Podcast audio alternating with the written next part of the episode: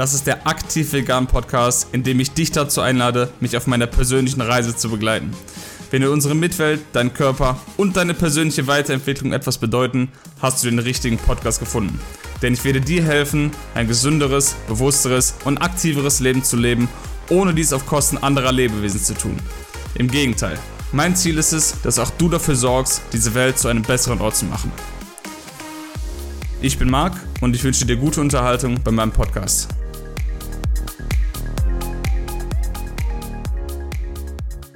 Liebe Zuhörerinnen, liebe Zuhörer, herzlich willkommen bei einer weiteren Folge vom Aktiv Vegan Podcast. Die Serie reißt nicht ab und so befassen wir uns auch heute wieder mit einem Thema bezüglich der Ernährung oder ernährungstechnischen Fragestellungen. Und zwar fällt mir auf, es ist mir schon seit langer Zeit aufgefallen und dann ist mir aufgefallen, dass ich über dieses Thema eigentlich noch keinen richtigen Podcast gemacht habe. Ich habe zwar schon mal einen Workshop zu diesem Thema gegeben. Ja, ich werde ihn auch mal verlinken noch in den Folgenotizen. Der ist auf Facebook, glaube ich, hochgeladen worden von letztem Jahr, wo ich auch über dieses Thema gesprochen habe. Und ja, ich nenne das Thema einfach mal, damit ihr auch wisst, worum es geht. Und zwar gibt es einige Mythen oder Halbwahrheiten, Falschaussagen, die von vegan lebenden Menschen einige Male, oft, manchmal mehr, manchmal weniger getätigt werden. Ich behaupte in den meisten Fällen einfach nur mit dem, mit dem Interesse dahinter, mehr Menschen zu erreichen und den das Argument für eine vegane Lebensweise noch stärker darzustellen. Das ist wahrscheinlich der Grund für diese Falschaussagen. Ich denke nicht, dass die Mehrzahl der Menschen, die diese Sachen äußert, Böses im Schilde führt oder absichtlich Menschen in die falsche Richtung lenken will, sondern ich denke wirklich, dass es die meisten Menschen entweder aus Unwissenheit weiter verbreiten, diese Aussagen, oder weiter verbreiten, obwohl sie wissen, dass es vielleicht nicht ganz richtig ist, aber trotzdem wollen, dass mehr Menschen die vegane Lebensweise annehmen, was ich auch will. Also ich würde am liebsten auch ab morgen, dass alle Menschen vegan leben. Nichtsdestoweniger bringt es nichts, ja, Halbwahrheiten oder Falschaussagen zu verbreiten, denn das sind die Aussagen, die uns hinterher in den Arsch speisen, mehr oder weniger, weil eine vegane Lebensweise ist so, ist so der, das Argument dafür, das ethische Argument, einfach, dass es nicht notwendig ist, dass es nicht ethisch ist, dass es nicht vertretbar, gerechtfertigt etc. ist, einfach andere Lebewesen zu töten für den eigenen Profit, für den eigenen Genuss oder im ersten Schritt diese Lebewesen überhaupt auf diese Erde zu bringen per Züchtung mit dem mit der einzigen Absicht sie in, in dunkle Keller einzusperren und sie danach zu töten, das ist, sollte allein schon die vegane Message, Botschaft stark genug wirken lassen. Natürlich gibt es da noch einige Punkte, die noch als Bonus hinzukommen, wenn man sich vegan und dann auch noch adäquat vegan ernährt.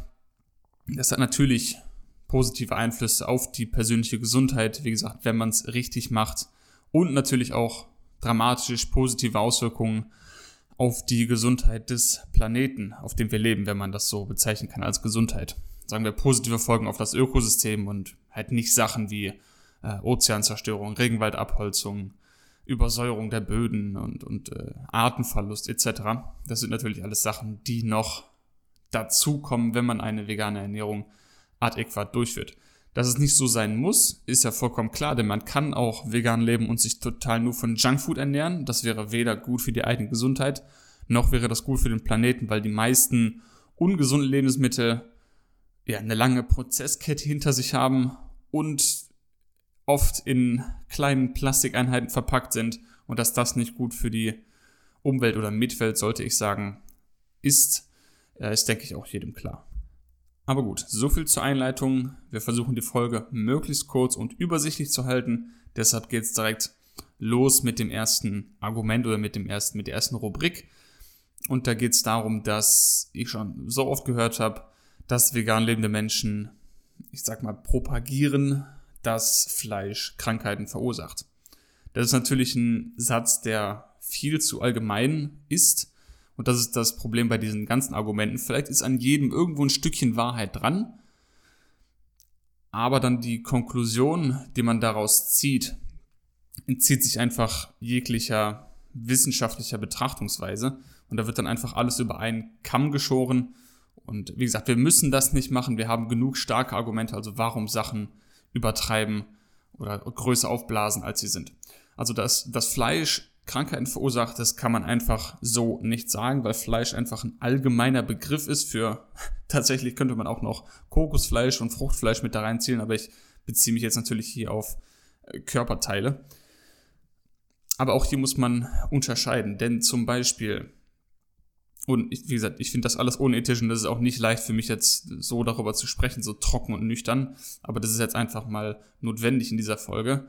Wenn man das Fleisch essen würde von einem Tier, was in der Wildnis lebt, nie irgendwie mit Menschen in Kontakt war und nie gefüttert wurde, sondern nur sein natürliches, in Anführungszeichen, Essen gegessen hat, wie zum Beispiel vielleicht eine Antilope oder sowas in der Art. Wenn man das Fleisch von so einem Tier vergleicht, nährstofftechnisch, mit dem Fleisch von einem Schwein zum Beispiel, was noch nie Sonnenlicht gesehen hat, nur komisches Futter bekommen hat mit Antibiotika und Medikamenten und Wachstumshormonen etc.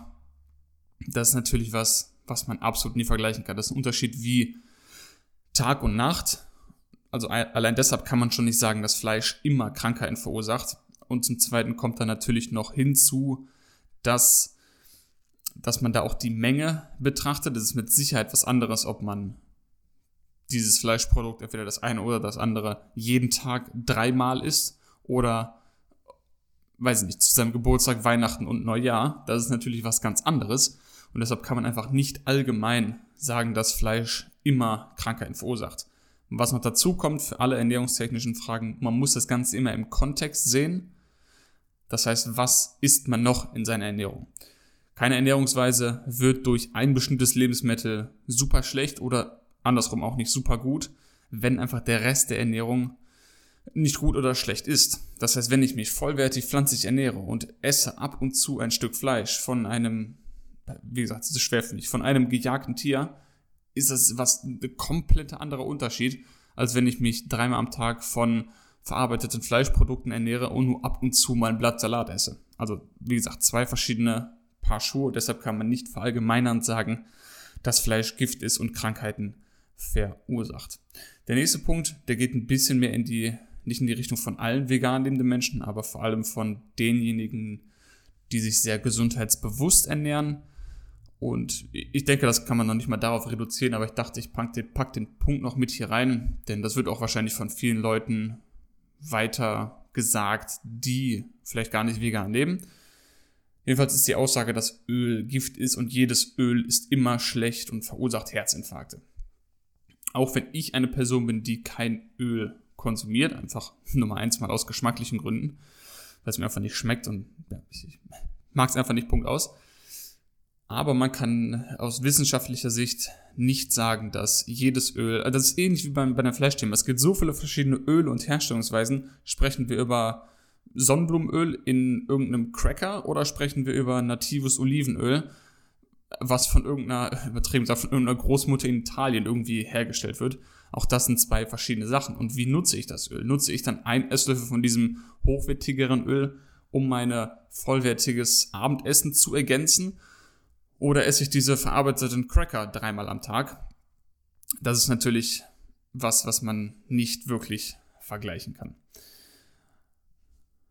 Auch hier muss man das Ganze wieder im Kontext betrachten sollte es eine Person geben, die überhaupt keine Fettquelle in ihrer Ernährung hat, das heißt keine Nüsse, keine Samen oder keine Avocados, irgendwas in der Art isst und würde dann die Ernährung mit einem Esslöffel, vielleicht auch zwei von nativem Olivenöl ergänzen, wäre diese Ernährung wahrscheinlich noch gesünder als vorher komplett ohne jegliche Fettquellen, da wir hoffentlich alle wissen, dass Fett eine wichtige Komponente in unserer Ernährung äh, bereitstellt. Ist jetzt diese Variante besser, als zu sagen, ich esse kein Öl und nur Nüsse?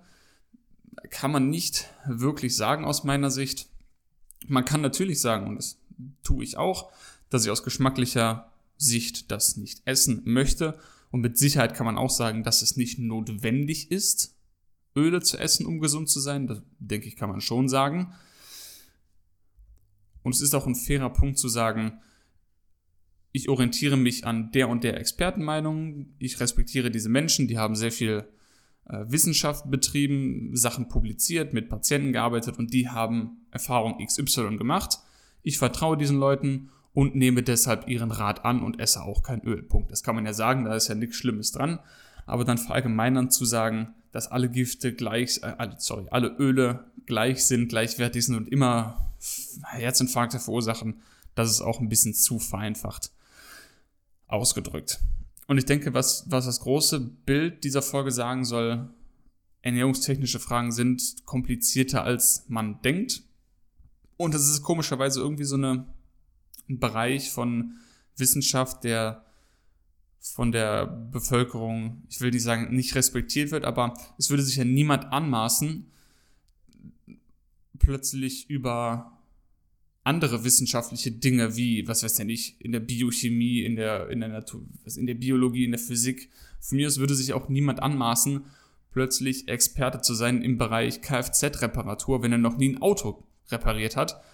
Aber dann, dann sehen Leute zwei YouTube-Videos und meinen dann, sie wären Experten für ernährungstechnische Fragen und sind sich dann zu fein anzuerkennen, auch Dinge nicht zu wissen. Also da ist, da müssen, müssen wir alle uns, glaube ich, an die eigene Nase fassen. Auch ich dass ich bei weitem nicht alles weiß, aber ich versuche ehrlich zu mir selbst und anderen zu sein, dass wenn ich etwas nicht weiß, das auch so zu äußern. Nächster Punkt, ähnlich, eigentlich geht das Thema immer weiter, ne, dass Eier Gift sind oder wie Gift im Körper wirken oder Herzinfarkte verursachen. Also auch da kommt es wieder Nummer eins auf das Tier an, Nummer zwei auf die Menge und auch hier wieder Nummer drei im gesamten Kontext der Ernährung. Ein Hauptargument oder gegen den Konsum von Eiern ist ja oft der ziemlich hohe Cholesteringehalt, was auf jeden Fall ein valider Punkt ist. Dann geht es aber einen Schritt weiter, dass ich auch schon aufgehört habe, dass Cholesterin Herzinfarkte verursacht. Das ist natürlich auch wieder super, super allgemein. Das, das ist, da, da ist man Funken Wahrheit dran. Das ist nicht ganz an den Haaren herbeigezogen, weil ein erhöhter LDL-Cholesterinspiegel natürlich einen unabhängiger Risikofaktor für die Entstehung von Herz-Kreislauf-Erkrankungen ist oder von Erkrankungen der Blutgefäße, sagen wir es mal so. Aber das ist ein viel komplexerer Prozess, die Entstehung dieser Krankheiten, als ich esse ein Ei und deshalb bekomme ich Herzinfarkte. Auch da muss man die Menge betrachten. Und nur wenn man kein Cholesterin in seiner Ernährung hat, heißt es noch lange nicht, dass man keinen hohen Cholesterinspiegel haben kann die eigene Synthese von Cholesterin im Körper kann oder wird angeregt durch den Konsum von gesättigten Fettsäuren. Und auch hier kann man nicht wieder sagen, allgemein alle gesättigten Fettsäuren sind schlecht. Auch da muss man wieder unterscheiden. Ich will jetzt gar nicht so sehr ins Detail gehen, sonst wird die Folge immer länger und äh, ja, passt jetzt auch nicht wirklich mehr zum, zum Thema, aber da muss man halt nochmal differenzierter schauen, um es einfach zu fassen. Man kann auch durch den Konsum von gesättigten Fetten, verallgemeinert jetzt betrachtet, seinen Cholesterinspiegel erhöhen. Das heißt, wenn ich vegan lebe, keine cholesterinhaltigen Lebensmittel wie Fleisch, Eier und so weiter esse, aber trotzdem haufenweise, weiß ich nicht, Kokosöl mir reinfahre, andere Öle oder vielleicht in großen Mengen Kakaobutter esse, ja, dann werde ich es auch schaffen, einen hohen Cholesterinspiegel zu haben. Wenn ich das dann noch kombiniere mit einem zu geringen Konsum von Nüssen und Samen, ich vielleicht übergewichtig bin und nicht genug Ernährung habe, dann kann ich vielleicht sogar ein höheres Risiko haben, an Herz-Kreislauf-Erkrankungen zu erkranken, als jemand, der sich vollwertig pflanzlich ernährt und hin und wieder ein Ei isst. Wie gesagt, ethisch müssen wir, muss man gar nicht drüber reden, das ist absolut nicht vertretbar, aber rein gesundheitstechnisch ist es eben nicht so wirklich schwarz und weiß. Kommen wir zum nächsten Punkt, dass Milch zum einen irgendwie Krebs verursachen soll, was ich auch nicht wirklich aus der Literatur ergibt. Zumindest habe ich da noch nichts gesehen. Ja, es mag sein, dass man ein, ein, ein höheres Risiko hat, vor allem an hormonsensitiven Krebsarten zu erkranken. Das heißt Prostatakrebs und Brustkrebs. Aber hier ist die, die Kette nicht, nicht kausal. Das heißt, nicht Milch trinken verursacht Krebs, sondern im Kontext natürlich wieder mit anderen Ernährungsfaktoren und Lifestyle-Faktoren kann man hier ein höheres Risiko erfahren. Und was ich noch öfter höre, ist, dass Milch Kalzium aus den Knochen entfernt oder löst. Das ist auf jeden Fall komplett falsch. Das, das kann man nachweisen, dass dem nicht so ist. Und das ist etwas, was wir definitiv nicht sagen sollten. Und genau, das fällt mir jetzt erst wieder ein. Das Problem ist, wenn man solche Sachen äußert und spricht aus Versehen, kommt man mal auf jemanden zu sprechen oder ins Gespräch mit jemandem, der sich auskennt. Der, sagen wir, diese Person lebt nicht vegan, kennt sich aber mit Biochemie aus oder mit, dem menschlichen, mit der menschlichen Physiologie aus. Wie auch immer. Und man versucht eben den Veganismus nahe zu bringen und macht es nicht über die ethische Schiene, was der erste Fehler ist, sondern versucht dann mit Halbwahrheiten in Bezug auf Ernährung zu punkten und sagt dann, ja, Milch löst Kalzium aus den Knochen und dafür, deshalb bekommt man dann Osteoporose, wenn man Milch trinkt. Hm. Wenn dann diese Person wirklich äh, menschliche Physiologie versteht und vielleicht die Studienlage ein bisschen kennt, wird die Person sofort merken, dass es Quatsch ist. Und danach wird einfach jedes Argument, was kommt, automatisch weniger wert sein, wenn man denkt, hey, wie, wie kann man denn so ein. Das ist ähnlich wie, wenn ihr mit jemandem redet und der will euch davon überzeugen, dass bestimmte Verhaltensweisen, bestimmte Produkte gut oder schlecht für die Umwelt sind. In dem Satz davor hat er aber gesagt, dass er denkt, dass die Erde flach ist. Ja, dann können seine Argumente so gut sein, wie sie wollen. Natürlich werdet ihr diese Person dann weniger ernst nehmen, weil der einfach am Anfang schon ziemlich viele Minuspunkte mit dieser absurden Aussage gemacht hat. Ich will nicht sagen, dass die Aussage zu treffen, dass die Erde flach sei, genauso dämlich ist wie die Aussage, dass Milch Kalzium aus dem Knochen löst, aber es ist ähnlich weil beides falsch ist. Natürlich kann man mit Sicherheit sagen, dass man für eine gute Knochengesundheit nicht Milch trinken muss. Das ist absolut nicht notwendig.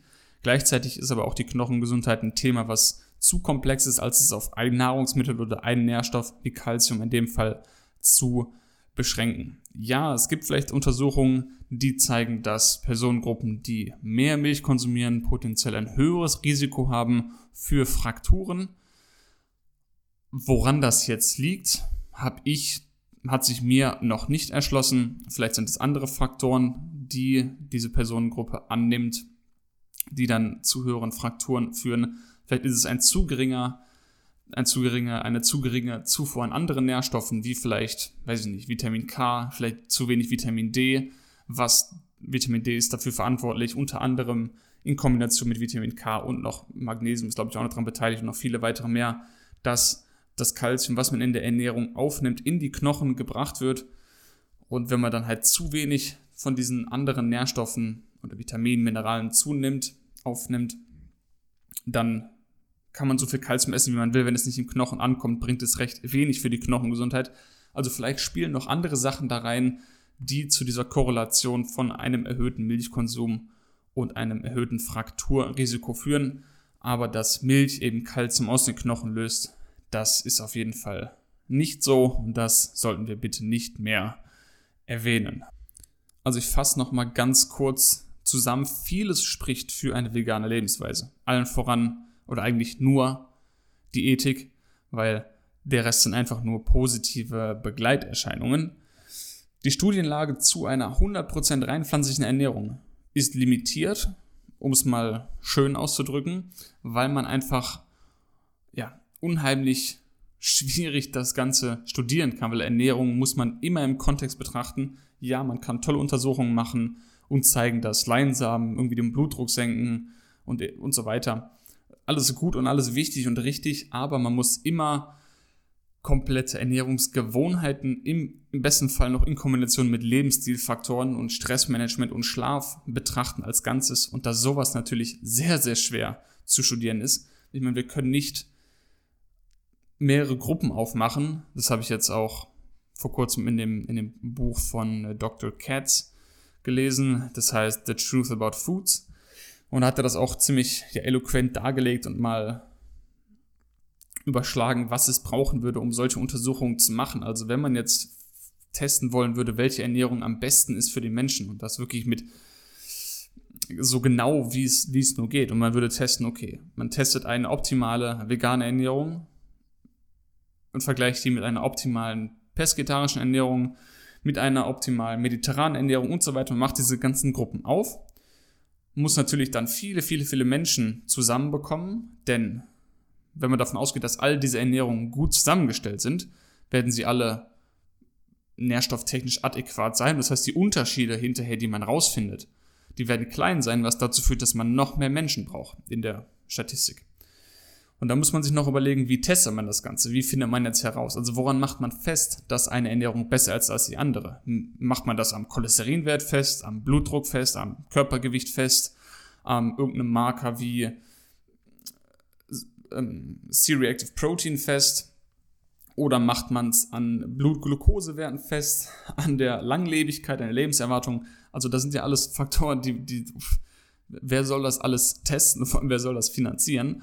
Und man müsste natürlich, weil wir wissen, dass Lebensstilfaktoren und auch Ernährungsfaktoren schon auf ungeborene Kinder sich auswirken. Das heißt, wir müssen schon eine Generation früher anfangen und schon die werdenden Mütter quasi alle randomisieren in einer Studiengruppe und dann auch die Kinder ihr Leben lang betreuen und müssen dafür sorgen, dass sie sich nur nach dieser einen Ernährung ernähren. Wir müssten immer wieder testen und, und Marker nehmen und so weiter. Ja, und wer, wie, wie, wie soll das durchführbar sein? Das wird nicht passieren. deshalb ist es eben sehr, sehr schwierig, in ernährungstechnischen Fragen das auszuklammern, beziehungsweise sich mit, mit 100%iger Sicherheit zu sagen, dass diese Ernährung jetzt die beste ist. Wir wissen zwar mit ziemlich hoher Wahrscheinlichkeit, also wir wissen eigentlich ziemlich genau, dass die beste Ernährung für unsere Spezies eine ist, die auf vollwertigen pflanzlichen Lebensmitteln basiert. Und ob wir jetzt die letzten 5% davon von gejagten Tieren aufnehmen, von Fischen aufnehmen, die wir essen, von ein paar Eiern essen, äh, aufnehmen, die wir essen, so die letzten fünf oder sieben Prozent der Kalorien, vielleicht, vielleicht auch von Insekten, keine Ahnung. Darüber kann man sich natürlich lange streiten und da herrscht auch keine Klarheit aufgrund der aktuellen Studienlage. Aber wie gesagt, das bezieht sich nur auf ernährungstechnische Fragen und deshalb ist es eben so wichtig, sich immer wieder auf die Ethik zu beschränken oder endlich zu verstehen, dass eine vegane Lebensweise nur für die Tiere ist. Das heißt, es ist ein ethischer Standpunkt. Man kann nicht aus gesundheitlichen Gründen vegan leben. Das macht rein logisch keinen Sinn. Selbe gilt auch für die Umwelt. Nicht für die Umwelt kann man, also für die Umwelt kann man nicht vegan leben, denn der Umwelt ist es recht egal, ob ich jetzt oder ob, ja, ob ich eine Lederjacke trage, wenn man jetzt mal die Herstellungsbedingungen außer Acht lässt. Aber der Umwelt ist es auch egal, ob ich einen Zirkus unterstütze oder ob ich Hundezüchter unterstütze. Deshalb wichtig, ich habe das ja auch schon so auf dem Podcast gesagt, und auch wenn man mich in Person kennt, wird man mich das auch oft schon sagen, hören haben. Habe ich schon oft gesagt, sagen wir es so, dass eben eine vegane Lebensweise ein rein ethischer Standpunkt ist und alles andere quasi nur positive Begleiterscheinungen sind, wenn man das Ganze richtig anstellt. So, wir machen weiter mit noch zwei Punkten, die ich mir aufgeschrieben habe. Nummer eins ist ein Satz, den ich auch wirklich nicht mehr hören kann und der geht wie folgt. Nur Pflanzen stellen Proteine her.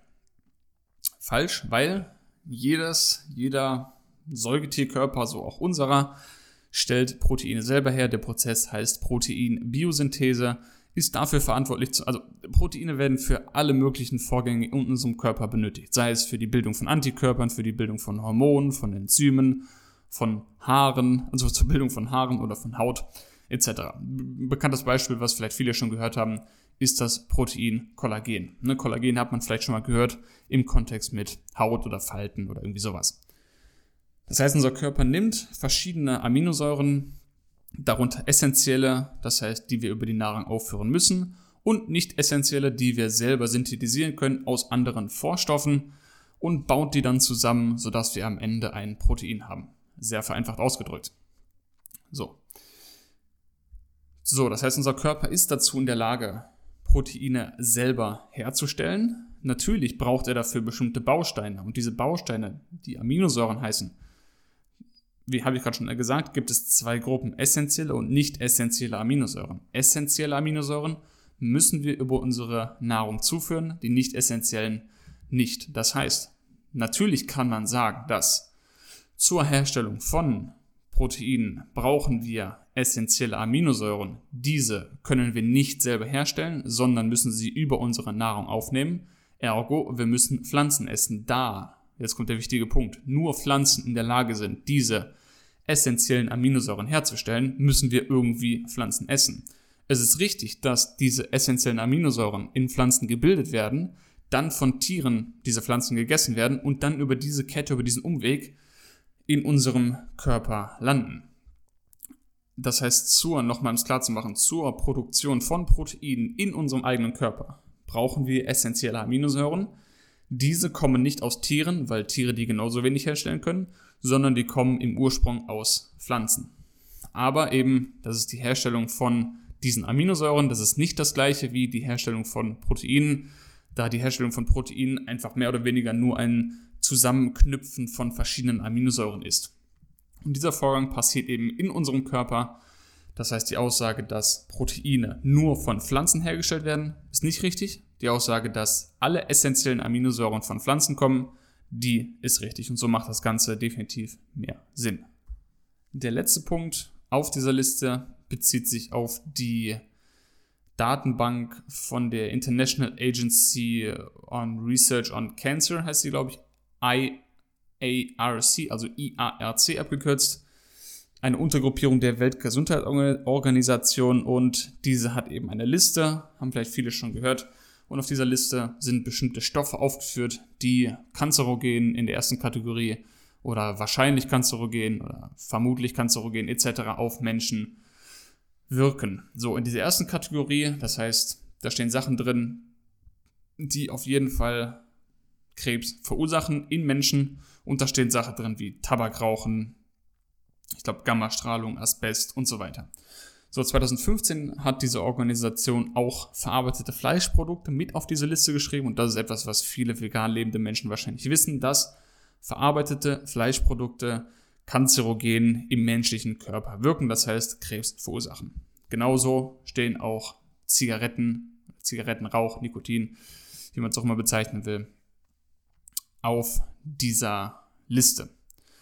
Und jetzt machen viele Menschen die Vereinfachung und sagen, dass der Konsum von verarbeiteten Fleischprodukten genauso gefährlich ist wie das Rauchen von Zigaretten, was definitiv nicht so ist.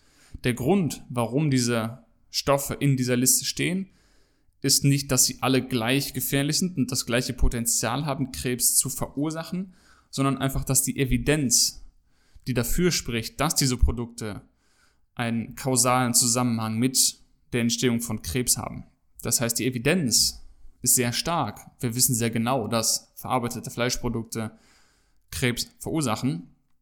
Das ist aber nicht dasselbe Risiko wie zum Beispiel beim Zigarettenrauchen. Um es vereinfacht auszudrücken, jemand, der regelmäßig raucht, natürlich müsste man jetzt hier wieder die Mengen unterscheiden, aber um es vereinfacht zu sagen, jemand, der regelmäßig raucht, hat ein höheres Risiko an Lungenkrebs zu erkranken, als jemand, der regelmäßig verarbeitete Fleischprodukte hat, an ähm, Krebsarten vom, vom Dickdarm oder vom Rektum zu erkranken.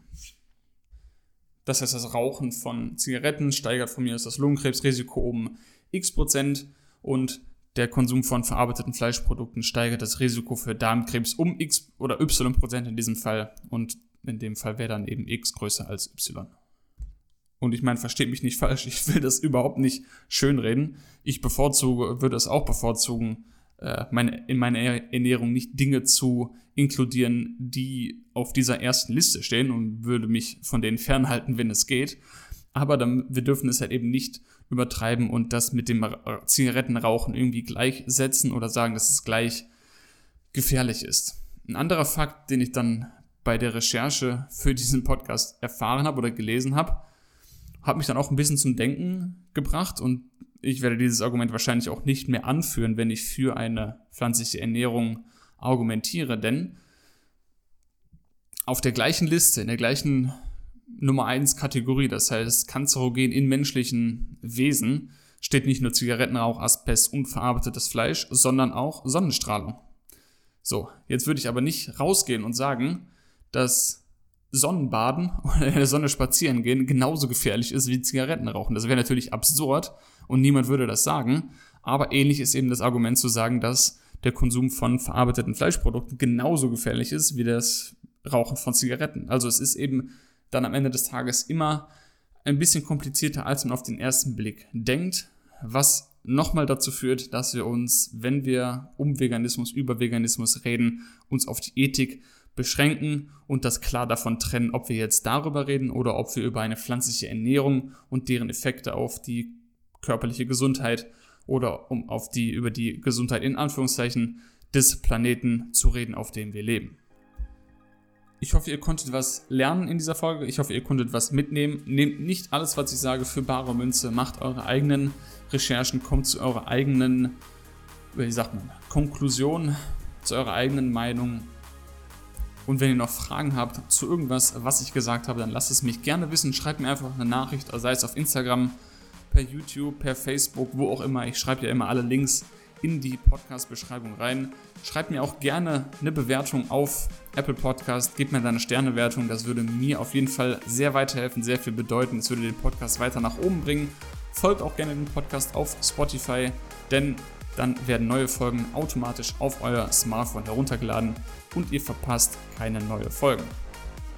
Wenn ihr persönlich mit mir zusammenarbeiten wollt und vielleicht eine Ernährungsberatung in Anspruch nehmen wollt, dann könnt ihr euch auch sehr gerne ab sofort bei mir melden. Einfach auch über irgendein Kontaktformular, über irgendeinen Kontaktweg, den ich euch unten reinschreibe. Ich würde mich freuen, wenn wir zusammenarbeiten können und eure persönliche Ernährung anschauen können und optimieren können. Jetzt zum Schluss noch danke fürs Zuhören. Ich danke euch für die Aufmerksamkeit und für euer Vertrauen in diesen Podcast. Wir hören uns beim nächsten Mal wieder in spätestens sieben Tagen wieder. Bis dahin, alles Gute. Ciao.